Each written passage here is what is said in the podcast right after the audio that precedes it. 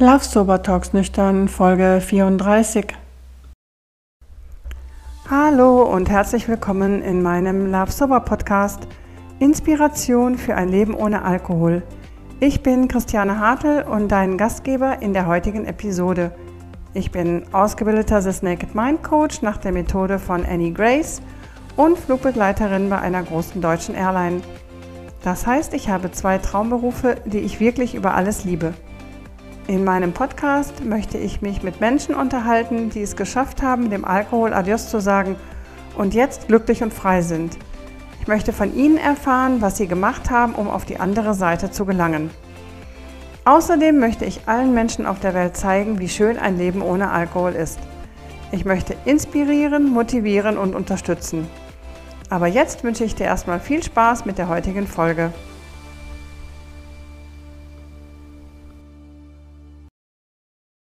Also ich bin wirklich so diese wirklich klassische ähm, Co-Abhängigkeitsphasen durchlaufen. Am Anfang war es wirklich noch so, dass ich dann voll hinter ihm noch gestanden habe, wenn es ihm dann grottig ging. Ja, also wenn er dann sonntags nach Hause kam, montags ging es ihm dann extrem schlecht. Er ist zwar immer arbeiten gegangen, trotz allem war ich dann halt da und habe ihm dann den Waschlappen auf den Kopf und mhm. habe ihm dann die Hand gehalten, wenn er dann den kalten Entzug gemacht hat. Und ja, so halt, ne?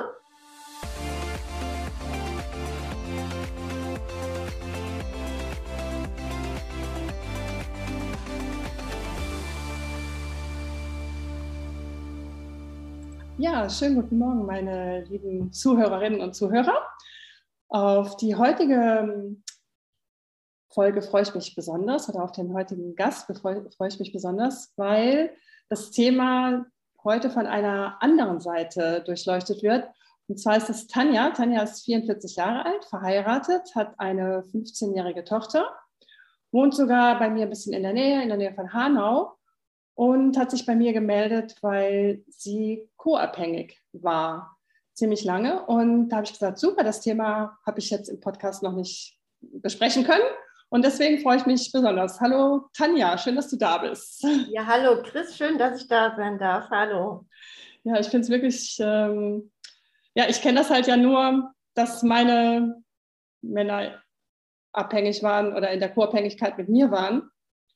Und ähm, ja, ich da irgendwie nicht rausgekommen bin in dem Moment aus der Sucht. Wie war das jetzt bei dir und deinem Mann oder ja. in deiner Familie? Genau. Hat alles angefangen? Wie hat alles angefangen? Total eigentlich skurril. Also ich habe meinen Mann vor 18 Jahren kennengelernt. Da war ich Bankkauffrau und habe abends, weil es mir einfach Spaß gemacht hat, in einer Kneipe gekellnert. Und ähm, irgendwann war es dann wirklich so, dass dieser Kerl ständig und tagtäglich auf einmal bei uns an der Theke saß und meine Mutter war eigentlich die Erste, die irgendwann mich mal besucht hatte dort und hat was getrunken und meinte so, der guckt dich die ganze Zeit so an, ich glaube, der will was von dir.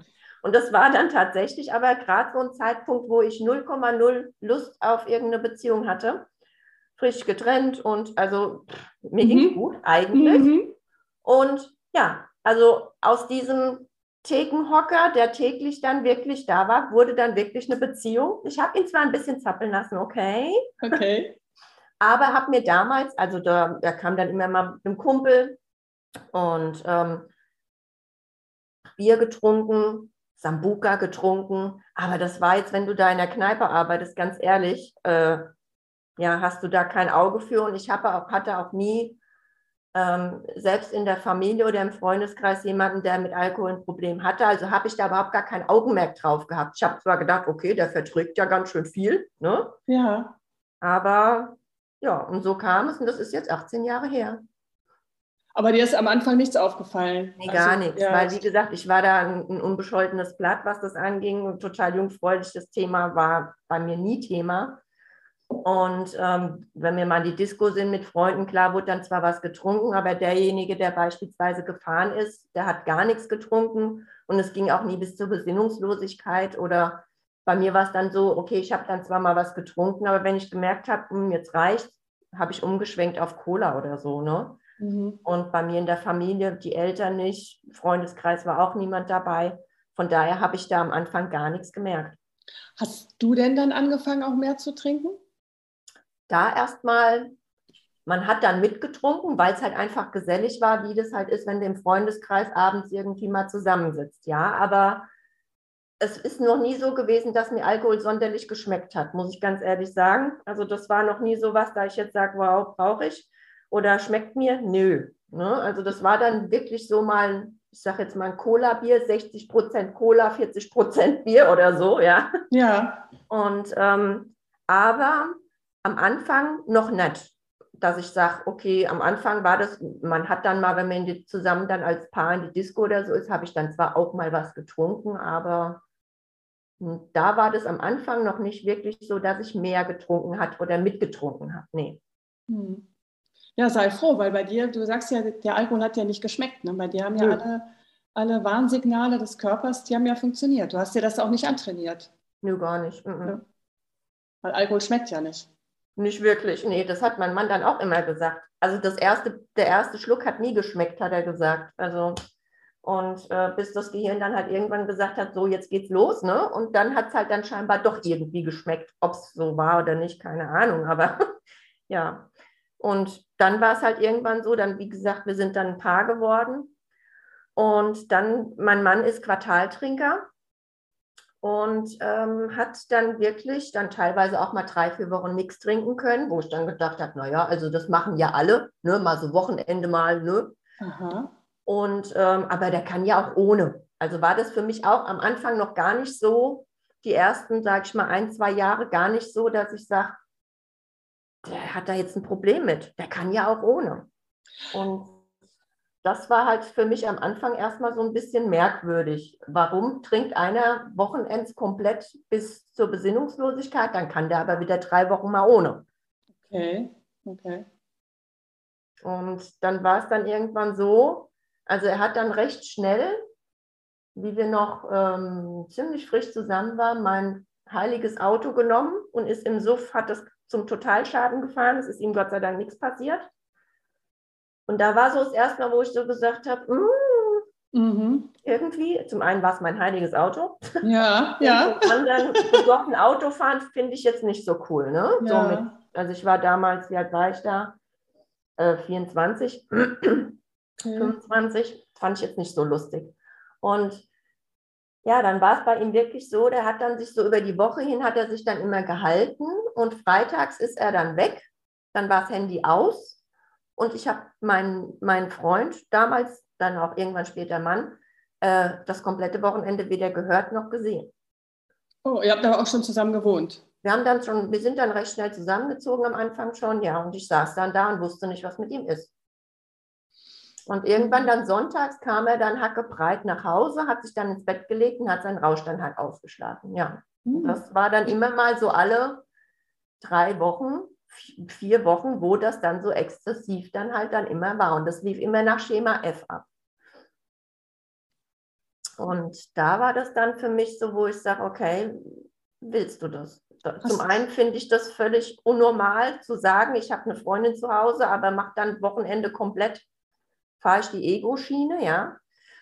Fand ich dann schon nicht unschön. Und da fing das dann bei mir an, wo ich sage, okay, ich trenne mich. Oder ich weiß nicht, also ne, wo ich dann schon angefangen habe, irgendwie ist das nicht normal. Hast du, ähm, hast du ihn natürlich darauf angesprochen oder hast du gesagt, oh, ich fände es schöner, Schatz, wenn du das Wochenende mit mir verbringen könntest? Ähm, hast du wahrscheinlich alles gemacht, ne? Oder? Ja, natürlich. Ja. Also am Anfang war ich natürlich stinkend sauer, ja, habe ihm da eine Riesenszene gemacht, wie er sonntags nach Hause kam, mit wie viel Atü, keine Ahnung. Das fand er natürlich total unwitzig. Ja, also da gab es generell dann immer einen riesen Zoff, einen Streit.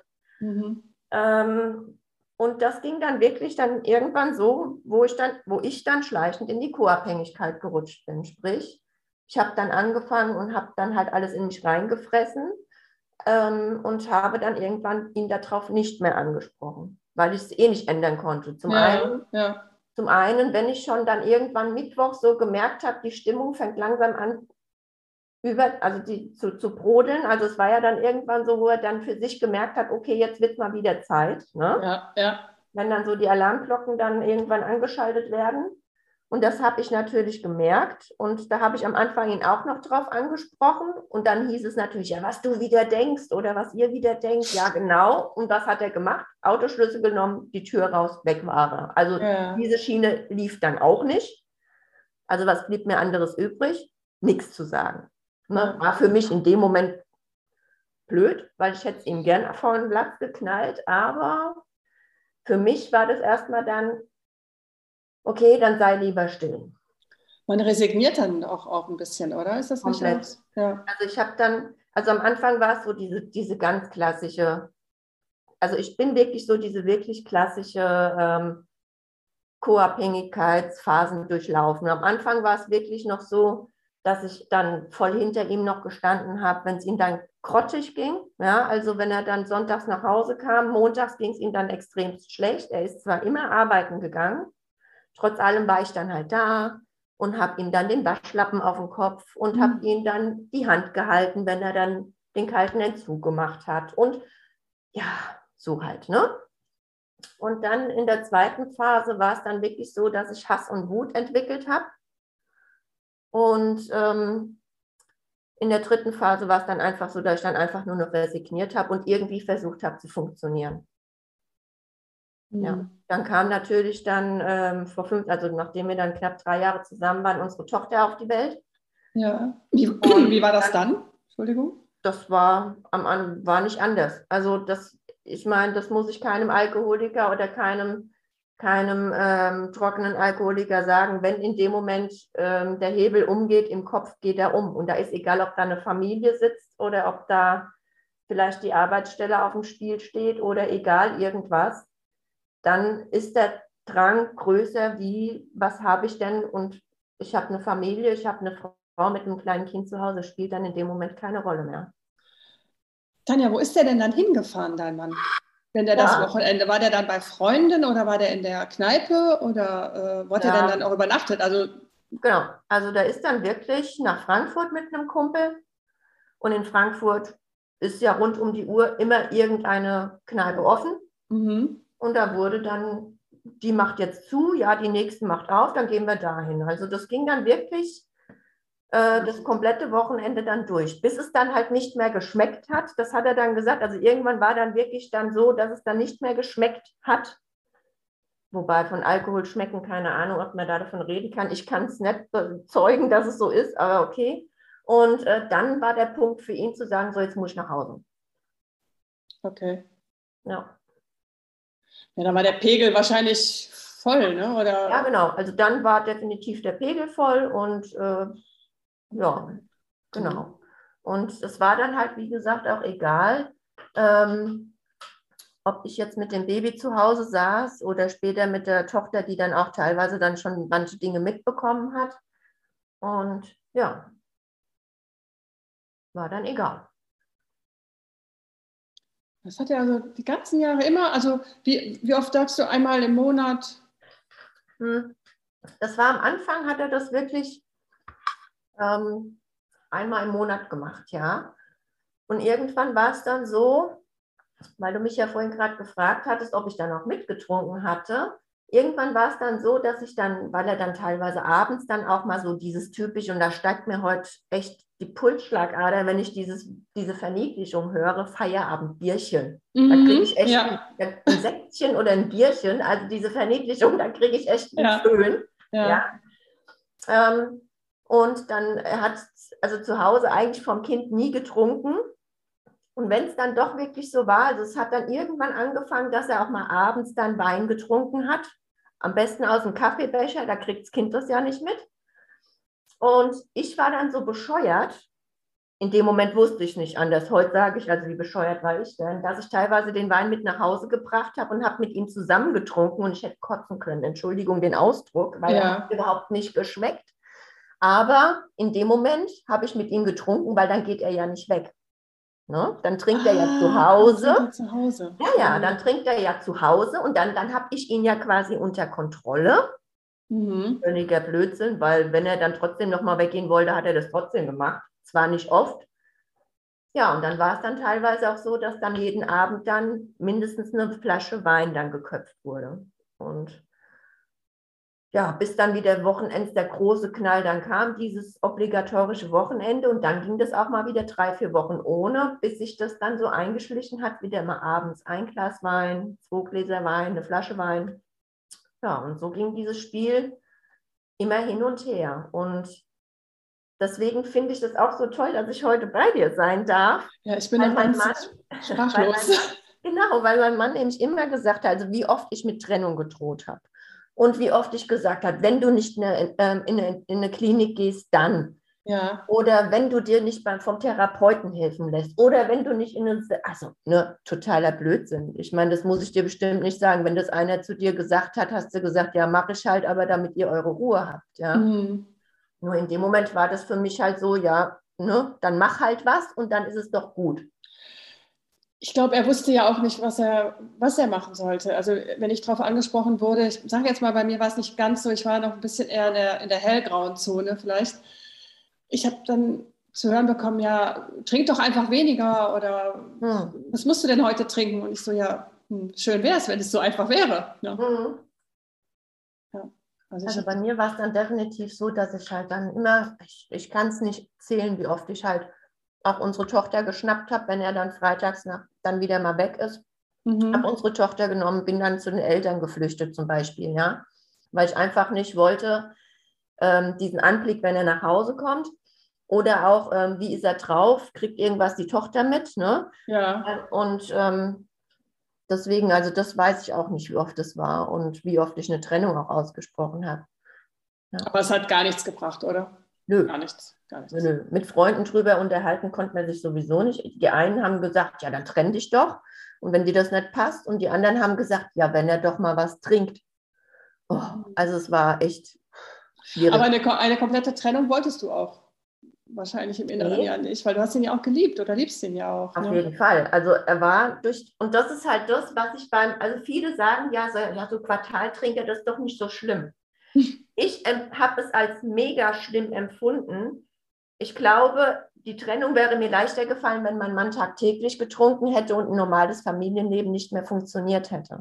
Ich glaube, dann hätte ich wirklich sagen können, okay, wir haben kein Familienleben mehr, du hast deinen Alkohol tagtäglich, also ne, ich muss irgendwie alleine sehen, wie ich klarkomme. Das geht ja auch ohne dich und wenn du trinkst.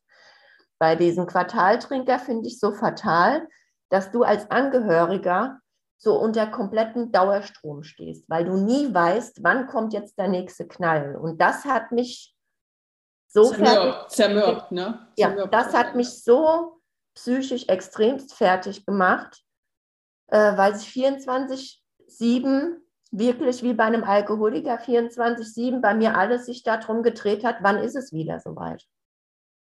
Du hast es ja manchmal schon gesagt, dass du das mittags, äh, mittwochs schon gespürt hast, ne? Das ja. ist dann schon Genau. Also da war dann schon, da hast du dann schon so gemerkt, er wurde dann launig. Mhm. Und ähm, ne, so dieses, äh, egal was ich gesagt habe, es war generell ja dann falsch. Ja. Also er hat quasi versucht, so dieses schon, er hat das selbst gespürt. Und wir haben da ja auch später jetzt dann viel, viel drüber gesprochen. Und ähm, er hat gesagt, das war halt wirklich so, wie wenn ein Hund irgendwas angestellt hat. Der zieht einen Schwanz ein, aber bellt. Ja. Mhm. Und ähm, er hat gemerkt, okay, er kann es nicht stoppen und hat versucht, dieses schlechte Gewissen auf mich überzuprojizieren. Absolut, und, absolut. Und, genau, und ähm, dann quasi, dass ich der Grund war, weil ich war ja jetzt ange also ich war ja jetzt sauer auf ihn, weil er jetzt so schlechte Laune hatte, oder ich habe ja jetzt gedacht, er trinkt jetzt bald wieder, oder, oder, oder, war ich dann in dem Moment für ihn die Schuldige, die dann quasi der Grund war zu trinken. Ich meine, einen Grund gibt es für einen Alkoholiker immer. Ne? Ja, ich glaube, das, was du jetzt gerade auch gesagt hast, ich glaube, da werden viele Zuhörerinnen und Zuhörer ja, richtig intensiv zuhören, weil das ist genau der Punkt. Dann wird das in dem Moment noch der Spieß umgedreht, dass Ganz man dann genau. die Schuld noch bei sich sucht und sagt, ah, ja, was habe ich jetzt falsch Fall. gemacht? Ne? Genau. Ja. Und deswegen habe ich dann halt wirklich irgendwann resigniert und habe dann nur noch funktioniert so, damit zumindest die Stimmung zu Hause nicht mehr ganz so explosiv ist. Ja. Ja. Das hat mich dann wirklich in Burnout gebracht. Also das, das war dann wirklich, wo. Echt? Ja, wo ich dann wirklich aufgrund dieser Daueranspannung und diesen sich zurücknehmen und nur richtig dem Partner gegenüber richtig funktionieren zu müssen, habe ich geglaubt, ja. Ähm, dass es nicht eskaliert oder dass er halt da zu Hause bleibt oder wie auch immer, das hat mich psychisch kaputt gemacht, ja. Habt ihr denn noch Sachen unternommen? Seid ihr noch in Urlaub gefahren? Komplett. Also wir hatten, und deshalb war es ja für mich so schlimm. Ähm, der Verstand hat gesagt, trenn dich, das, du machst dich hier kaputt. Aber mein Herz hat und mein Bauchgefühl, die haben immer gesagt, du bleibst. Das wird gut, du bleibst, weil wir ein absolut normales Familienleben außerhalb von diesem Quartaltrinker hatten. Und ich habe dann irgendwann angefangen und habe wie es mir dann also wirklich schon kurz vom Burnout richtig schlecht ging und habe diesen Mensch in zwei Typen unterteilt. Der eine, das war mein, mein mhm. Ehemann, den ich über alles liebe und ähm, der beste Papa, den wir haben oder den, den mein, unser Kind haben kann. Wir sind in Urlaub gefahren. Wir haben nie finanzielle Probleme gehabt. Also wir hatten ein stinknormales Familienleben. Ja? Ja, ja? Auf der anderen Seite war dieser Typ Alkohol. Und diesen Typ Alkohol, wenn der rauskam, den habe ich sowas von gehasst, dass ich am liebsten gesagt hätte, okay, wenn er nicht mehr wiederkommt, dann ist alles gut. Ja? Und da habe ich, das war für mich so ein kleiner Minischritt, erstmal überhaupt diesen Mensch nicht mehr, nicht mehr nur als meinen Mann und Alkoholiker zu sehen, sondern diesen Mensch zu teilen. Weil er aber auch es natürlich halt auch diese normale Ehemann- und Vaterrolle komplett ausgefüllt hat. Ja. ja. ja. Sonst wärst du vielleicht auch schon wirklich früher. Da, ich, da hätte ich keine ja. 15 Jahre durchgehalten. Definitiv nicht, weil pff, wenn ich da kein Familienleben habe oder mein Familienleben halt nur daraus besteht zwischen mir und unserer Tochter und mein Mann existiert eigentlich nur als, sage ich mal jetzt, ähm, der Alkoholiker, der schon morgens aufsteht und schon trinken muss, um den Tag zu überstehen stehen. Also mhm. dann, dann wäre ich, der, also das, das weiß ich, wäre ich definitiv nicht so lang geblieben. Ja. Und wann war der Burnout äh, oder wann war das dann, wo dann alles sozusagen, ja, vielleicht war, Genau, also das war äh, 2019 und äh, da war es dann so, ich war mit unserer Tochter damals in Mutter-Kind-Kur, weil ich halt schon kurz vorm Burnout stand und habe da ganz akuten Termin bekommen. Also ich hatte, hatte den Antrag gestellt, bekam die Genehmigung und war einen Tag später schon in der Klinik. Das Problem war, dass ich mir die Klinik hätte sparen können, weil von Tag 1 an mein Mann durchweg getrunken hat. 24-7. Der hatte dann sozusagen, das war dann für ihn der freie Fall, weil du nicht da warst, ne? die genau, Kontrolle genau, ja, nicht mehr ja, da war. Also mein, genau, also mein, für, mein, für, für meinen Mann ähm, bin ich und unsere Tochter der absolute Rückzugsort der absolute Halt auch. Und ähm, er wird alles für uns machen. Und er kam halt dann immer hier in das Haus und keiner war da. Und das war für ihn ganz, ganz schrecklich. Und da hat, war das wirklich nur dieses Betäuben ähm, und, und dass er halt einfach diese Zeit, wo er hier alleine war, irgendwie übersteht. Und das war natürlich, also diese Kur hätte ich mir absolut sparen können, weil das war für mich ein Graus. Aber wer weiß, für was es nachher gut war. Immer, absolut. Ja? Heute bin ich total dankbar. Wahrscheinlich musste das noch kommen, der tiefste ja. Tiefpunkt für dich absolut. und auch vielleicht für ihn. Ich bin gespannt, wie es genau. weitergeht. Mhm. Ja. ja. Ja. ja, und dann ähm, sind wir halt dann äh, aus der Kur nach Hause und ähm, dann habe ich gesagt, ich packe die Koffer, ich gehe. Wie lange war die Kur? Vier Wochen? Sechs Drei. Wochen? Drei Wochen. Ich hätte normalerweise locker verlängern können, aber ich wäre am liebsten nach einer Woche schon nach Hause gefahren habe gesagt, nee, die, egal, die drei Wochen ziehe ich halt jetzt irgendwie durch.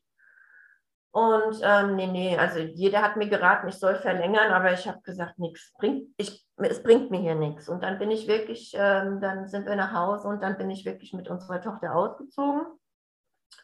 Ähm, bis er dann, äh, bis er dann irgendwie selber, er hat gesagt, ihr bleibt im Haus, weil das Kind soll hier halt weiterhin groß werden. Es, es ist seine Schuld, dass es auseinandergegangen ist und ähm, also er Okay. Und dann sind wir dann quasi, wie er dann ähm, ausgezogen ist, dann ähm, wieder zurück in das Haus. Und das klang im ersten Moment total komisch und blöd, aber es war eine absolute Erleichterung, weil ich diese auf einmal gemerkt habe, dieser, diese Anspannung, diese, diese, diese, diese Last, die ist so von mir abgefallen, weil ich ja. einfach nicht mehr mitbekommen habe, trinkt er jetzt, trinkt er nicht, ist es wieder soweit, ist es nicht soweit. Ich kann das, das so nachvollziehen, also ich kann das so verstehen, ja. Das, ja. das war eine enorme Last. Dann kam natürlich aber auf der anderen Seite, hat mir der Ehemann und der Papa halt extremst gefehlt. Aber nichtsdestotrotz war das für mich wirklich so der ausschlaggebende Punkt. Also ich hatte dann diesen Burnout, wie gesagt, und äh, habe dann nur noch funktioniert. Ähm, bin dann irgendwie immer vom Bett auf die Couch, von der Couch wieder abends ins Bett, habe zwischendrin irgendwie, irgendwie versucht, die Tochter, ähm, wenn sie ja. dann halt nicht bei Oma und Opa war, irgendwie zu versorgen. Und da habe ich dann irgendwann mich hingesetzt und habe gesagt, Tanja, ey, echt, jetzt kann es das jetzt sein? Du bist 40 Jahre alt, mal geht's noch? Ja, und da habe ich dann gesagt, okay, entweder du jammerst hier jetzt weiter rum, aber ja. entweder, entweder tut sich eh nichts, ja? ja? Oder aber du wirst jetzt, ich habe für mich jetzt erstmal gesagt, du wirst egoistisch, obwohl es das nicht war, aber ich habe mich in dem Moment erstmal egoistisch gefühlt und guckst nach dir. Und habe da dann wirklich Stück für Stück für Stück, ich habe mich überhaupt erstmal mit dem Thema Sucht auseinandergesetzt, so richtig. Ja. Ich muss jetzt noch mal eine Frage stellen. Mhm. Als du in der, in der Kur warst, war dir dann klar, dass du nach der Kur, dass ihr euch trennt? Das, das war der, oder war ja. er sich dessen auch bewusst? Oder hattest, hattest du am Telefon? Nee, nee, ich meine, äh, durch das, dass ich ja äh, ständig alle Schaltjahr mal gesagt habe, ich trenne mich, war das für ihn natürlich da ich mit ihm am Telefon, äh, ich meine, der war von morgens, der hat, ist nachts teilweise wach geworden und hat getrunken. Also der, der war in diesen drei Wochen 0,0 ansprechbar. Ja. Da ist er auch nicht, hat er auch nicht gearbeitet, oder? Ähm, das kann ich dir gar nicht sagen. Das weiß ich gar nicht. Ob er da doch auch die Arbeit ist oder ob er es irgendwie doch an, der ist selbstständig, also der kann ich das selbst einteilen. Ich weiß nicht, wie er das, wie er da in der Zeit gearbeitet hat oder nicht, aber zumindest war es so, dass er halt da wirklich 24-7 wirklich getrunken hat. Und okay. das heißt, ich wusste so, ich, ich war ja da schon lange, lange, lange mit ihm zusammen und wusste, so, so, solange er besoffen ist und solange er trinkt, ähm, werde ich mit ihm über keinerlei, weder über Telefon noch WhatsApp äh, Kontakt halten, weil es nichts nutzt. Wir haben dann nur ab und zu, wenn, er, wenn ich gemerkt habe, okay, es kam mal eine WhatsApp, die einigermaßen klar war, und er halt wirklich mal unsere Tochter mal sprechen wollte, haben die zwei dann mal telefoniert, mehr aber auch nicht. Ja.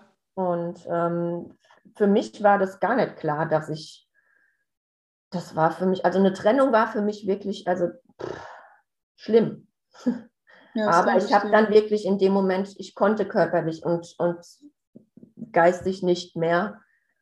Und ähm, das war dann wirklich nur noch für mich ein Überleben zu sagen, okay, ich muss mich jetzt trennen, weil sonst gehe ich kaputt. Und unsere Tochter mit, die ja keine funktionierenden Mama mehr hat. Ja. Mhm.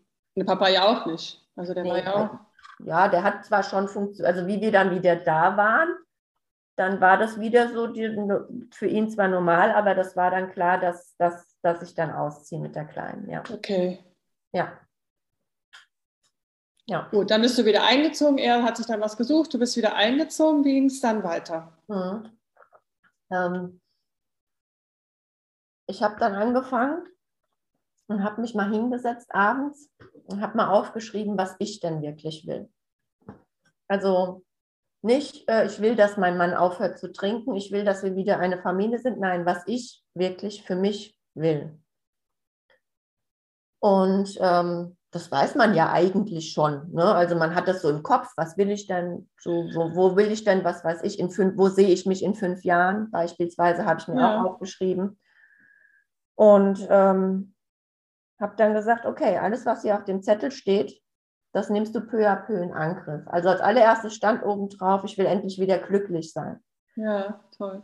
Und ähm, dann habe ich gesagt, okay, das Glücklichsein kriege ich irgendwie hin aber da, dazu brauche ich halt ein bisschen Werkzeug. Ne? Ja. Und habe dann gesagt, okay, was wollte ich schon immer werden? Ich wollte schon immer mit Kindern zusammenarbeiten. Ich habe dann auch ähm, hab dann die Alanon besucht. Also ich habe mir dann die Selbsthilfegruppe für Angehörige gesucht und ähm, habe mir dann auch bei einer Heilpraktikerin für Psychotherapie habe ich mir Einzelgespräche gesucht. Also ich habe dann angefangen und habe mich wirklich um mich gekümmert. Super, ja. Und ähm, habe so angefangen, mich von innen her wieder selbst zu heilen. Es hat, das funkt, also das geht nicht von jetzt auf gleich, schön wäre es gewesen. Aber also, ja, aber äh, so jeden Tag ein kleines Fünkchen immer so ein bisschen mehr auflodern lassen, das war, war schon toll. Und habe dann, wie gesagt, also die Selbsthilfegruppe hat mir enorm viel gegeben, weil man einfach merkt, man ist nicht alleine. Und da sind Menschen, die da sitzen, die können nachvollziehen, wie dreckig es einem geht und die vielleicht noch mehr Leid erlebt haben und du bist, du wirst verstanden.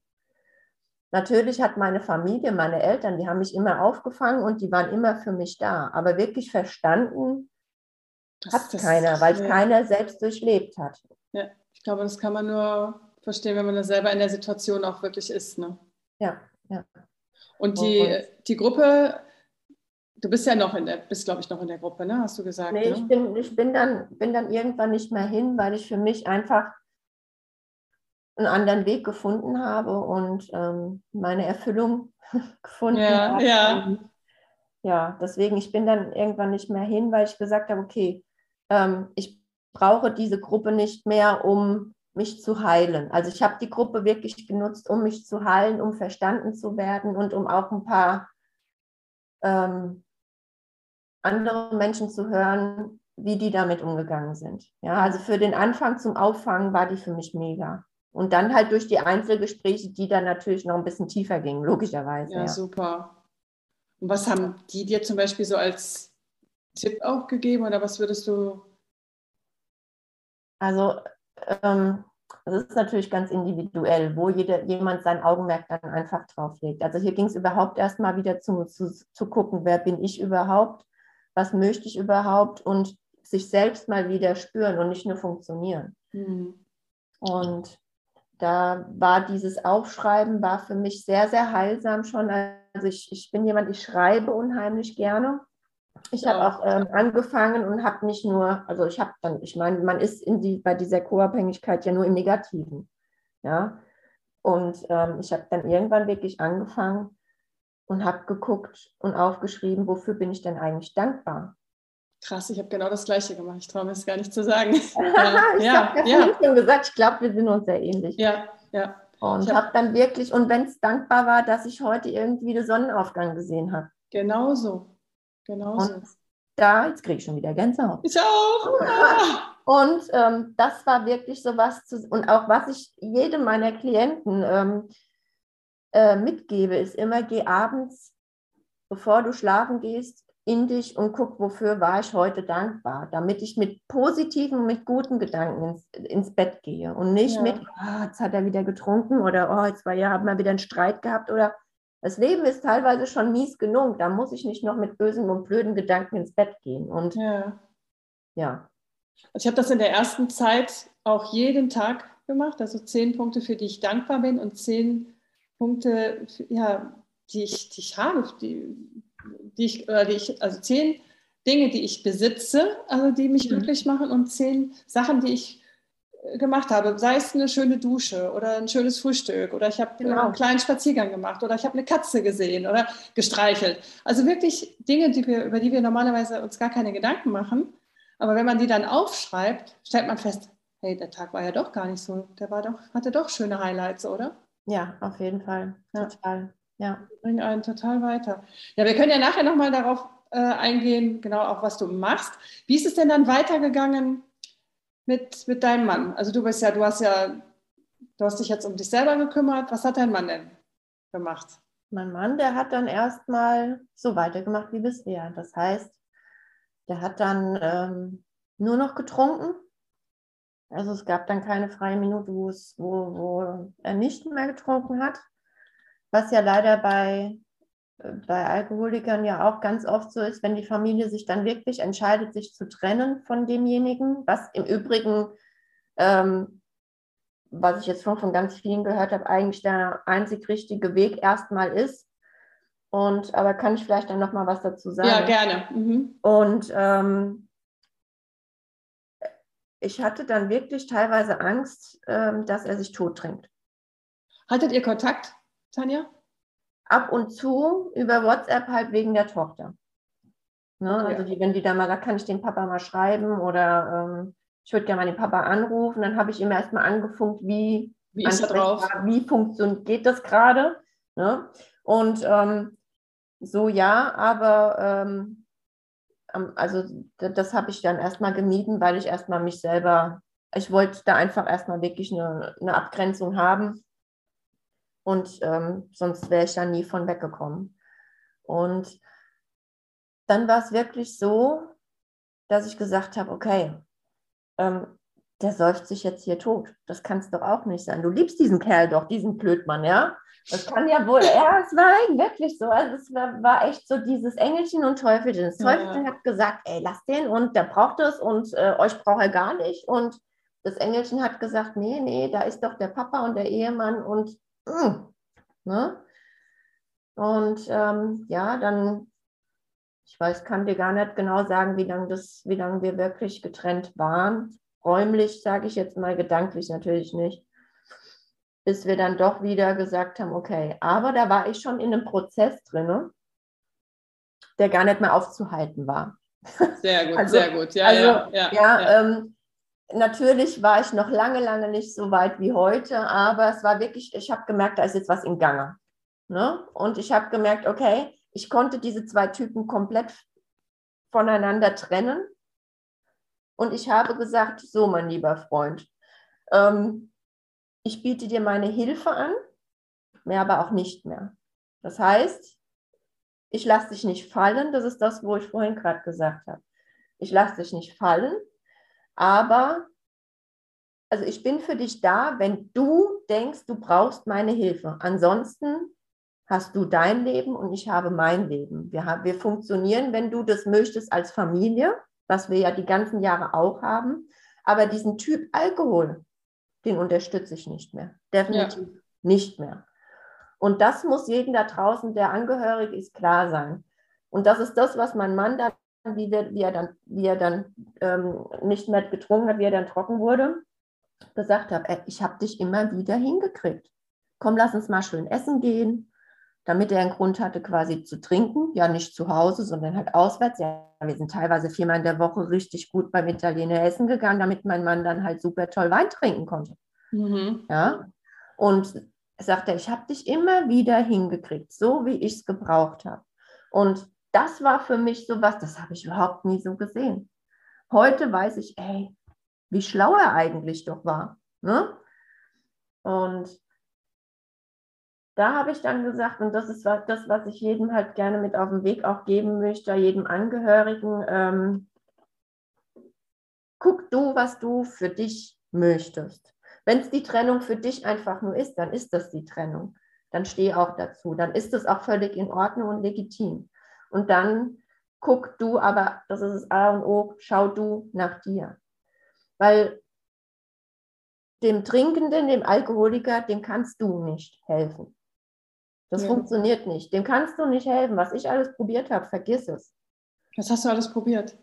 Ach, was habe ich alles probiert, wie ich vorhin schon gesagt habe. Ich gehe mit dir zu den Guttemplern zum Beispiel. Ne? Da, dürfen ja. ja. da dürfen ja die Angehörigen und die ähm, Betroffenen hin. Unsere Tochter kam auf die Welt im November und äh, ein paar Tage später war das Treffen von den Guttemplern und da haben wir unsere Tochter in Mexiko sie auf den Tisch gestellt bei den Guttemplern, also die war da auch schon dabei. Ja. Ähm, ähm, ja, alles eigentlich. Äh, ihm immer wieder die Stange gehalten, immer wieder die Hand gehalten, wenn er, wenn er wirklich dann seinen Entzug hatte. Also ich war immer für ihn da. Ja, und er hat gesagt, und das ist ja genau das, warum soll dann ein, ein Alkoholiker aufhören zu trinken, wenn doch alles weiterläuft? was ändern, soll er was ändern, ne? genau. Ja, genau. Ja, ja. Er hat gesagt, ja, ich wusste dann, du warst dann mal drei, vier Tage mal ein bisschen stinkig auf mich, aber dann habe ich dich ja immer wieder hingekriegt. Ja. Aber er hat es ja nicht extra gemacht. Nee, nee, natürlich hat er, er das nicht extra gemacht. Das ist ja eine Droge, also er war ja abhängig. genau. Und das ist halt das, ähm, wo ich sage, biete deine Hilfe an, ja, aber grenze dich von diesem Typ Alkohol oder Typin Alkohol, grenze dich ganz, ganz klar ab. Super. Ja. Was hat er denn dann gemacht? Also, äh, wo ist er hingegangen? Wie hat er es geschafft, Also das war ganz spannend, ja, ja. Ja, ich also bin, ich ich bin gespannt. An, genau, also ich habe ja an nichts mehr geglaubt, dass er überhaupt irgendwas macht aus eigenem Willen raus, weil ich meine, er hat ja schon alles gemacht. Ich glaube, es gab nichts, was er nicht gemacht hat. Ähm, und ich bin dann an, ein, zwei Mal bin ich dann zu Alanon, also das ist, falls es jemand nicht weiß, die Angehörigengruppe von den AAs.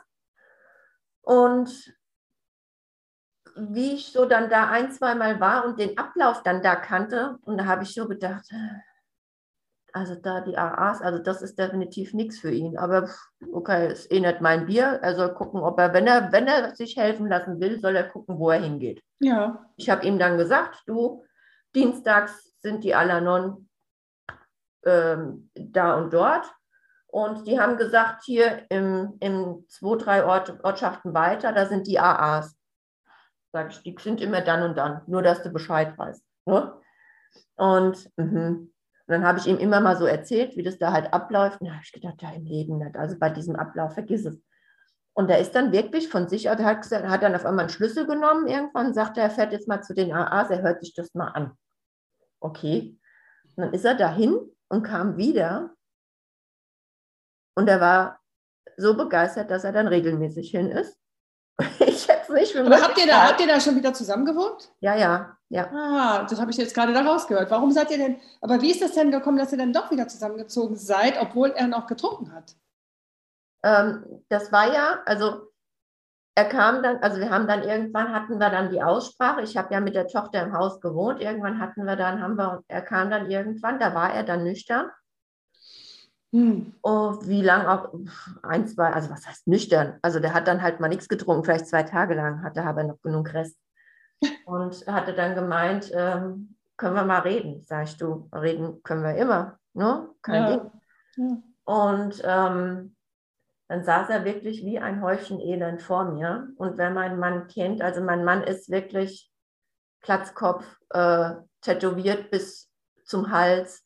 Wenn du meinen Mann siehst, denkst du nach außen hin erstmal, oh, was ein Brecher, aber eigentlich, also harte Schale, weicher Kern, komplett. Und dann saß er wirklich vor mir und so wie er vor mir gesessen hat, hat er in den ganzen 15 Jahren kein eines Mal vor mir gesessen. Also er war, er hatte Angst vor sich selber, er hatte Angst vor dem Alkohol. Ja. Und ähm, er hatte Angst vor seinem Leben und sagte, es ist so schlimm, dass ich nachts wach werde, weil ich nachts was trinken muss. Und das hatte er noch nie. Also das war. Mhm. Und da habe ich gesagt, okay, und was gedenkst du jetzt zu tun? Sagt der Tanja, ich brauche Hilfe. Das war das erste Mal, das allererste Mal in den ganzen 15, 16, 17 Jahren, keine Ahnung, wie lange es dann war, dass er das ausgesprochen hat. Und dann habe ich gesagt, okay, ähm, wenn du willst, sagt er, er schafft es ohne uns nicht. Und das war mir immer bewusst. Und das war ja auch das, was ich am Anfang da schon oder mittendrin eben gesagt hatte, der, der, der säuft sich dann tot, weil ich und unsere Tochter waren für ihn der einzige Halt. Also er hat auch keine Familie rundherum oder so. Ja. Ne? Und habe ich gesagt, okay, dann komm wieder her. Erwarte von mir nichts. Gar nichts. Sage ich, ich möchte, dass du halt, weil er hat dann wirklich nur bei so irgendeinem so Kumpel ich sage jetzt mal so einen Saufkumpan gehaust. Gewohnt, ja, gehaust. Mhm. Und habe gesagt, du kannst gerne wieder hierher kommen. Sage ich, aber du machst dein Ding und die Luna und ich, also unsere Tochter und ich, wir machen unser Ding. Und dann gucken wir, ob ich das kann und ich entscheide dieses Mal, habe ich gesagt. Also ich habe ihm dann auch ganz klar, das hätte ich um Gottes Willen in seiner, in seiner Glanzzeit, hätte ich mich das doch nicht getraut. Mhm ich zu sagen, ich ziehe die Grenzen und nicht er. Ja? Mhm. Und ich, ich bin jetzt diejenige, die quasi die Spielregeln aufstellen und nicht mehr er. Und dann war es wirklich so, dass er dann von sich aus dann da, wie gesagt, dann äh, ist dann äh, zu einem Therapeuten, den er schon jahrelang kennt, wo er immer mal wieder sporadisch hin ist. Und da ist er dann auf einmal regelmäßig hin, teilweise zwei, dreimal in der Woche hin ohne dass ich ihm irgendetwas gesagt habe. Wir, sind, wir haben zwar zusammen gelebt hier, ähm, aber es war wirklich so, okay, du hast gemerkt, da ist eine mega Distanz da. Er wusste nicht, was, wie soll ich mich verhalten und ich wollte einfach erstmal momentan diese Mauer, die ich mir erstmal aufgebaut hatte, bewusst nicht wieder fallen lassen. Und dann war es wirklich so und das ist das, was halt ich dann auch jetzt meinen, in meiner Arbeit halt einfach so immer wieder mitgebe, wenn in diesem Familiensystem, ich nenne es immer so nett, das Hamsterrad, ja. was ja sich durch diese Sucht, ja, wo ja alle mitrennen, wenn auf einmal einer aussteigt, und das war halt in dem Moment ich, rennt das Hamsterrad nicht mehr mit und oder nicht mehr so, wie es die ganze Zeit gerannt ist. Das heißt, unbewusst laufen die anderen dann auf einmal auch raus. Und so war es bei uns auch. Und er hat sich dann von sich aus Hilfe geholt. Und ähm, ich bin weiterhin auch äh, zu Einzelgesprächen und äh, auch noch zur, zu der Selbsthilfegruppe. Und ähm, auf diesem Wege, durch das, dass er auf einmal angefangen hat ähm, zu erkennen, dass er halt einfach Alkoholiker ist und ähm, angefangen hat, wirklich ähm, auch Selbsttherapie zu betreiben und ich auch, haben wir wirklich so auf Umwegen quasi wieder als Paar, als Familie zusammengefunden ja. und sind heute stärker, als wir rein sind. Ja, hundertprozentig. Ja. Aber er hat dann an einem Tag den Entschluss auch gefasst. Weißt du, wie das war? Also er ist dann. Nee, ich glaube, diesen Entschluss, ich meine, das ist ja wie bei jedem so, ob es jetzt der Co-Abhängige ist. Bei mir war es halt dieser Burnout, dieser komplette, dieser komplette Zusammenbruch. Ja. Es muss ja erst der Hebel umgehen. Und ich glaube, der Hebel ist bei ihm damals umgegangen, ähm, wie er selber Angst vor sich bekommen hat. Angst vor sich und vor dem Alkohol bekommen hat. Und als er ab, geweint hat, ne? Oder als er dann. Äh genau. Und da wurde, ja, bevor er dann, bevor wir dieses Gespräch hatten, einfach. Mhm.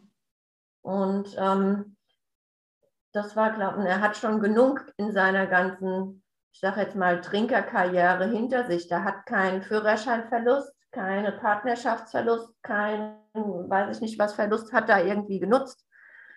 Ähm, aber da war es wirklich so, dass, dass er einfach dann Angst einfach vor dem Alkohol bekommen hat. Und das für ihn dann, dann der Ausschlag. Das war dann die Rettung, ne? Das ja. war dann die Rettung. Das war der Hebel, wo er immer gesagt hat, äh, es muss erstmal Klick machen. Und das war dann bei ihm halt dann der ausschlaggebende das. Punkt, ja. Ja, und dass du dann auch vielleicht die Tür wieder geöffnet hast und ihm wirklich nochmal die Chance gegeben hast. Ne? Auf jeden Fall, weil ähm, es einfach für mich definitiv der Mann war, mit dem ich alt werden will. Ich meine, mhm. wer hat diesen Traum nicht? Ja. ja. Aber ich habe bei ihm wirklich einfach dieses Gute doch gesehen. Und ähm, wo sonst jeder ihn hat fallen lassen, auch in der Kindheit oder Jugend schon, ich habe da, gut, das liegt auch, muss ich sagen, ein bisschen in meiner Natur. Ähm, hinter die Fassade geguckt und ja. habe da von Anfang an schon recht schnell erkannt, was da eigentlich bei ihm wirklich dahinter steckt. Und das habe ich ihm auch immer halt signalisiert, ja, dass ich immer für ihn da sein werde, auch wenn wir vielleicht heute getrennte Wege gehen. Das Einzige, was ich von Anfang an immer gesagt habe, ähm, erhebst du einmal die Hand gegen mich oder unsere Tochter, dann gnade dir Gott. Und das hat er aber nie gemacht. Und ähm, ja. da ist er dann lieber der Tür raus und ist weg. Okay. Ja.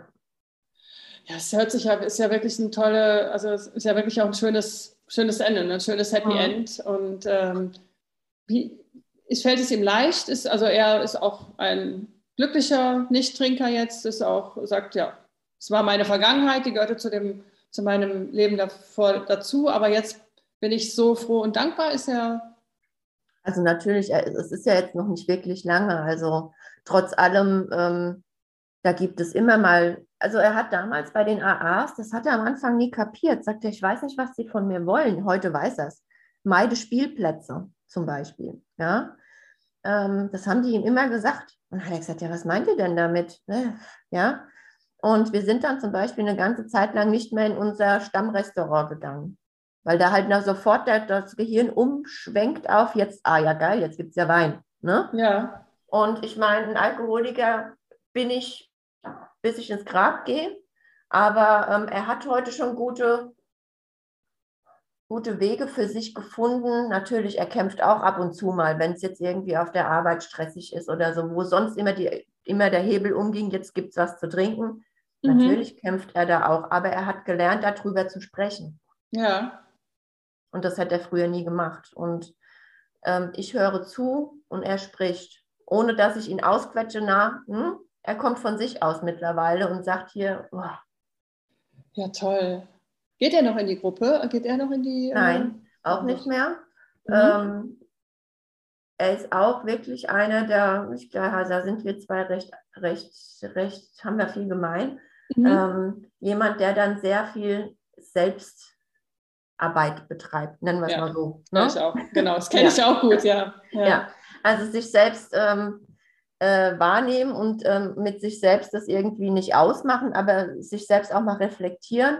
Und ähm, das, das ist für ihn, er hat da für sich, zumal er schon immer ein Eigenkämpfer war, also als Kind schon, war ein Schlüsselkind und er musste sich schon immer alleine durchboxen und von daher, ähm, er weiß, er hat unsere Tochter und mich so als, als Halt und, ja. ähm, und ähm, das gibt ihm einfach dann die Kraft zu sagen, okay, jeder Tag ist es wert. Klasse. Ja, mein Glückwunsch. Klasse, ja. klasse, klasse, tolle. Puh, ja, ich kriege auch noch Gänsehaut. ja. ja, es ist auch schön, wenn, wenn, ja, wenn es sich gelohnt hat, ne? Das darf kämpfen, auch schön ne? ausgehen. Ja, ja, ja. ja. Das soll ja auch Mut machen, ne? dass man einfach, äh, vor allem wenn man den, den, Partner auch so sehr schätzt und so liebt und alles andere ja passt. Genau. Ja. Nur man darf sich halt, glaube ich, auch wirklich nicht selbst dann aufgeben. Ne? Nein, also, also in dem Moment, wo du, wo, du, wo du dich selbst aufgibst, hast du selber schon verloren. Verloren, ja. Und ja. bei dir, der Körper hat dann, kam da mit dem Burnout und hat gesagt, ja. so, meine Liebe, bis hierhin und nicht weiter und jetzt muss dann eine Entscheidung her. Ne? Ganz genau, ja. Ja, und das hat ihn ja wahrscheinlich auch zu denken, also die Zeit, wo du in der Kur warst mit deiner Tochter.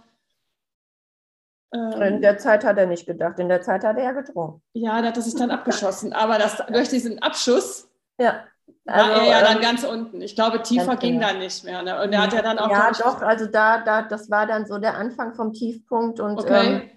ähm, was dann wirklich sein Tief Tiefpunkt war, war dann, wie, wie er dann aus dem Haus raus ist und ich mit unserer Tochter alleine dann hier ins Haus wieder rein bin und er dann halt dann einfach nur irgendwo gehaust hat. Und das liegt ja gar nicht in seiner Natur. Er ist ja eigentlich einer, der wirklich sehr auf, ähm, auf, auf ich sage jetzt mal Schönheit und nicht, ja. aber auf, auf, mhm. auf, auf tolle Dinge, die ihm gut tun, eigentlich schon Wert legt. Und da hat er sich komplett gehen gelassen. Und das war mhm. überhaupt nicht er das war wirklich dieser Typ Alkohol dann. Ja. Ja.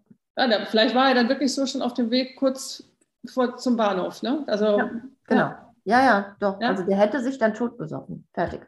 Das hat, das hat er auch gesagt. Er hat dann, er hat gesagt, also diese zwei Varianten gibt es ja leider nun mal nur. Die eine, die dann wirklich dann sagen, okay, so, und der zeigt oder der oder ihr zeige ich, äh, ihm zeige ich es jetzt, jetzt erst recht. Jetzt, jetzt, ne, jetzt zeige ich mal, dass ich ja eigentlich ein total cooler Typ bin. Und ich kann ja aufhören. Und der, die anderen, die, die packen den Absprung nicht mehr. Ja.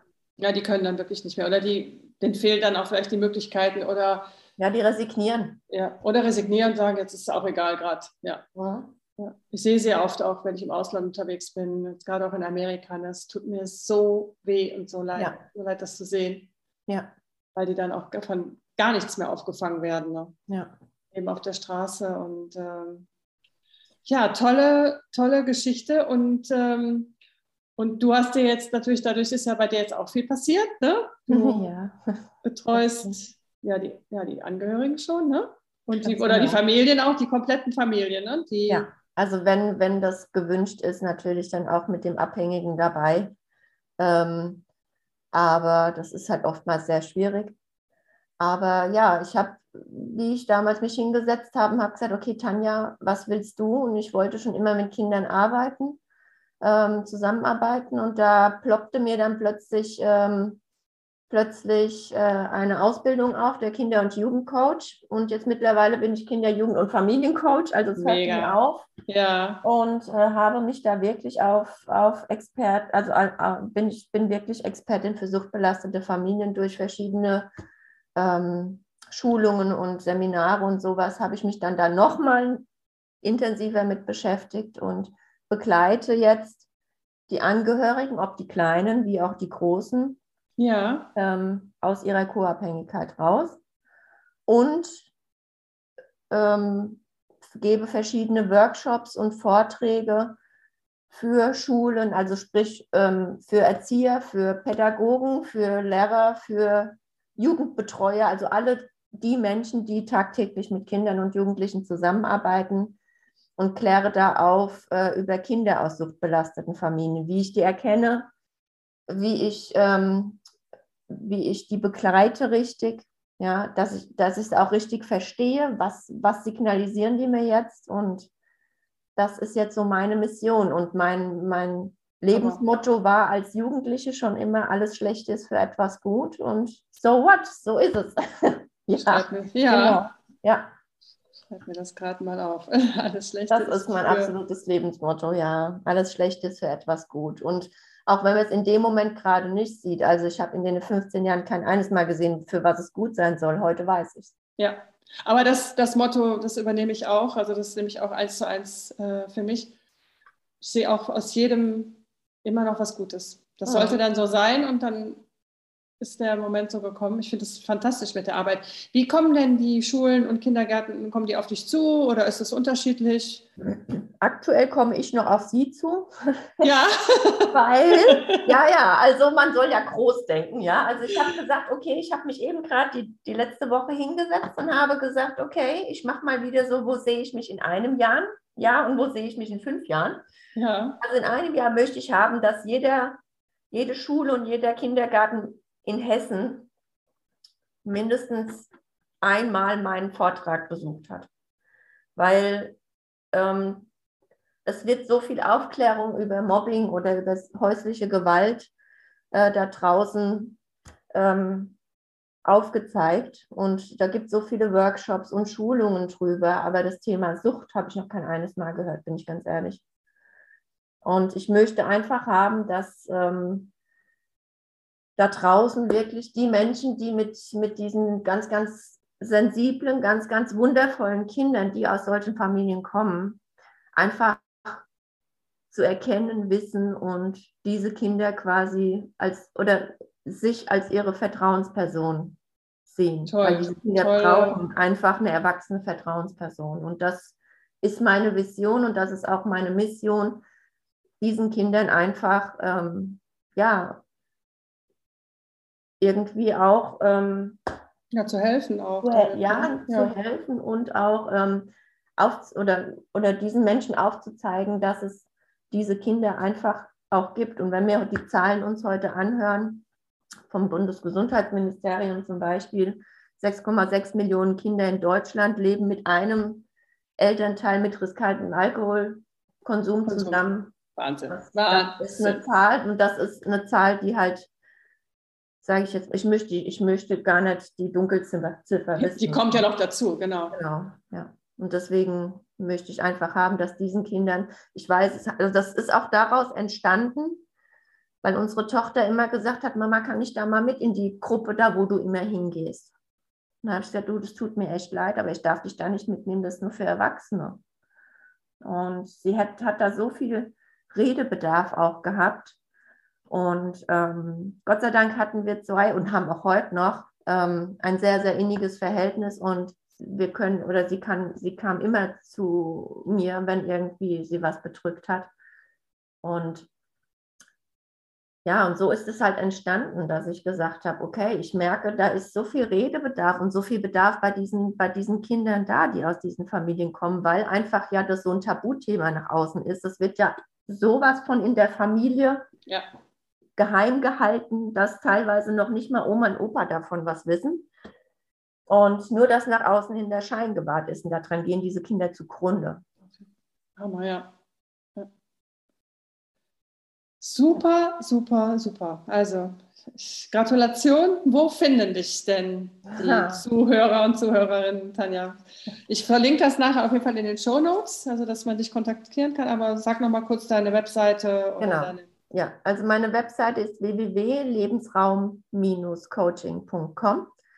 da erfahrt ihr alles über mich, meine Geschichte. Falls ich hier irgendwas vergessen habe, das, das steht dann bestimmt auch da drin. Was ich alles anbiete, von den 1 zu 1 Coachings bis über meine ganzen Vorträge. Ihr findet mich auf Facebook, da bin ich ganz aktiv, Instagram.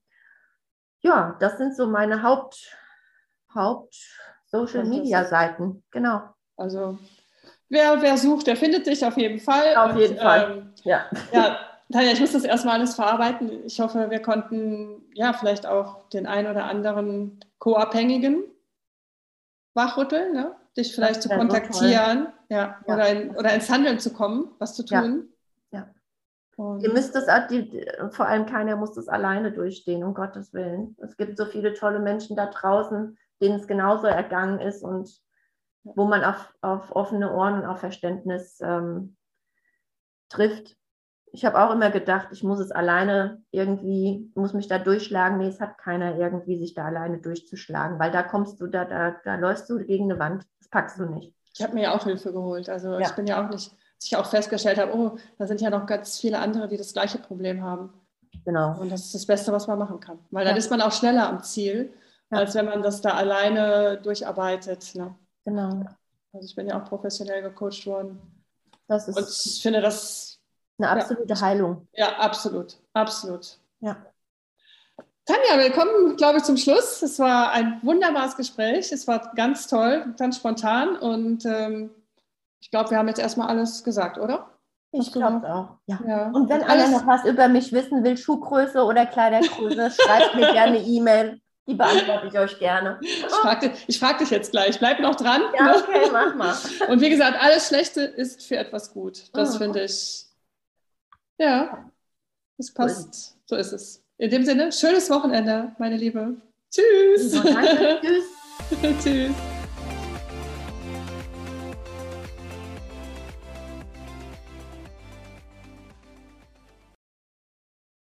Vielen lieben Dank, dass du meinem Love Sober Podcast zugehört hast. Ich hoffe, du konntest auch mal schmunzeln, auch wenn das Thema Alkohol doch recht ernst ist. Wenn du Unterstützung suchst, dann melde dich gerne per E-Mail bei mir chris.lovesober.de oder schaue auf meine Webseite lovesober.de. Mein kostenloses E-Book sende ich dir auch gerne zu.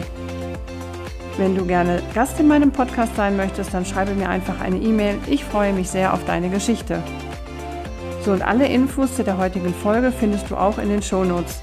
Und bitte unterstütze mich und bewerte den Love Sober Podcast bei Spotify und bei iTunes. Das wäre fantastisch. Vielen lieben Dank. Jetzt sage ich aber erstmal Tschüss bis nächsten Sonntag. Alles Liebe, deine Chris. Und ganz wichtig, unterschätze niemals die Kraft, die in einem Neuanfang steckt.